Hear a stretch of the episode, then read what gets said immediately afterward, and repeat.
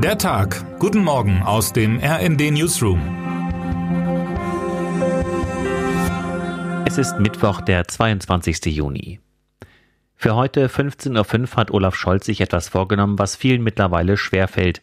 Er will das Handeln der Bundesregierung erklären. Die Regierungserklärung des Kanzlers im Bundestag wird sich um die drei anstehenden Gipfeltreffen drehen. Am morgigen Donnerstag treffen sich die 27 Staats- und Regierungschefs der EU in Brüssel. Am Sonntag folgt der G7-Gipfel, bei dem Deutschland derzeit sogar den Vorsitz hat. Scholz hat den kleinen, aber mächtigen Kreis ins Schloss Elmau bei Garmisch-Partenkirchen gebeten. Am Dienstag kommender Woche findet dann ein Gipfel mit Vertreterinnen und Vertretern der 30 NATO-Staaten in Madrid statt. In allen drei Runden wird es um die Ukraine gehen. Und in allen drei Runden ist der deutsche Bundeskanzler diesmal stärker gefordert, als er es bislang selbst wahrhaben will, auch als jemand, der die Richtung vorgibt. Ahnt Scholz, dass er auf dieser hohen internationalen Ebene endlich Führungswillen zeigen muss? Immerhin hat er jetzt begonnen, mehr Transparenz über Berlins Waffenlieferungen herzustellen. Na endlich möchte man ausrufen, schreibt Markus Decker aus unserem Berliner Büro in seinem heutigen Leitartikel. Die ersten deutschen Panzerhaubitzen sind in der Ukraine eingetroffen. Damit kann der aus den Talkshows sattsam bekannte Satz, Deutschland habe noch immer keine schweren Waffen geliefert, nicht mehr ausgesprochen werden. Doch die wahre Bewährungsprobe für Scholz liegt im Politischen. Er muss weiterhin die Festigkeit gegenüber Russland zeigen, die er in den vergangenen Tagen hat erkennen lassen. Ein deutscher Kanzler auf klarem Kurs wäre gut für den gesamten Westen und eine schlechte Nachricht für Wladimir Putin, der spätestens im Winter seinen Nervenkrieg gegen EU und NATO eskalieren lassen will. Ob Scholz will oder nicht, sein eigenes politisches Gewicht wächst gerade, wenn auch nur relativ. Das liegt auch an der vergleichsweise stabilen Machtbasis von Scholz im Inland. Emmanuel Macron dagegen ist seit der Wahl zur Nationalversammlung politisch angeschlagen, der französische Präsident hat in seinem Parlament keine Mehrheit mehr. Dem amerikanischen Präsidenten Joe Biden könnte es im US-Kongress nach den Zwischenwahlen im November ähnlich gehen. Hat Scholz schon eine eigene Strategie gegen den Strategen Putin?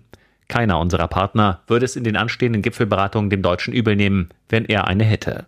Das außenpolitische Nachdenken darf ein Kanzler niemals an andere abtreten, auch nicht an befreundete Nationen.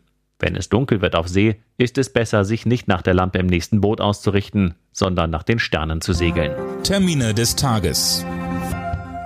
Bundeskanzler Olaf Scholz, Bundesverkehrsminister Volker Wissing und Bundeswirtschaftsminister Robert Habeck eröffnen in Berlin die internationale Luft- und Raumfahrtausstellung, die bis zum 26. Juni zu sehen ist. Um 13 Uhr beginnt in Magdeburg die Gesundheitsministerkonferenz der Länder, an der auch Bundesminister Karl Lauterbach teilnimmt. Zu den Themen gehören das weitere Vorgehen in der Corona-Pandemie, Corona-Tests, Impfen und Impfzentren sowie die alte und wieder neu gestellte Frage, wann und wo man eine Maske tragen sollte. Die Deutsche Rentenversicherung informiert heute über ihre Finanzlage. Anlass ist die Tagung ihrer Bundesvertreterversammlung, ein Selbstverwaltungsgremium in Freiburg. Wer heute wichtig wird. Für den Komiker Otto Walkes kommt heute Abend ein ernster Moment. Der 73-Jährige aus Emden wird vor 350 Gästen in Hannover mit dem Niedersächsischen Staatspreis 2022 ausgezeichnet. Allerdings darf der Ostfriese auf eine launige Laudatio hoffen. Als Redner hat sich Udo Lindenberg angesagt. Und damit wünschen wir Ihnen einen guten Start in den Tag. Text Matthias Koch, am Mikrofon Dirk Justes und Sönke Röhling. Mit rnd.de, der Webseite des Redaktionsnetzwerks Deutschland, halten wir Sie durchgehend auf dem neuesten Stand. Alle Artikel aus diesem Newsletter finden Sie immer auf rnd.de slash der Tag.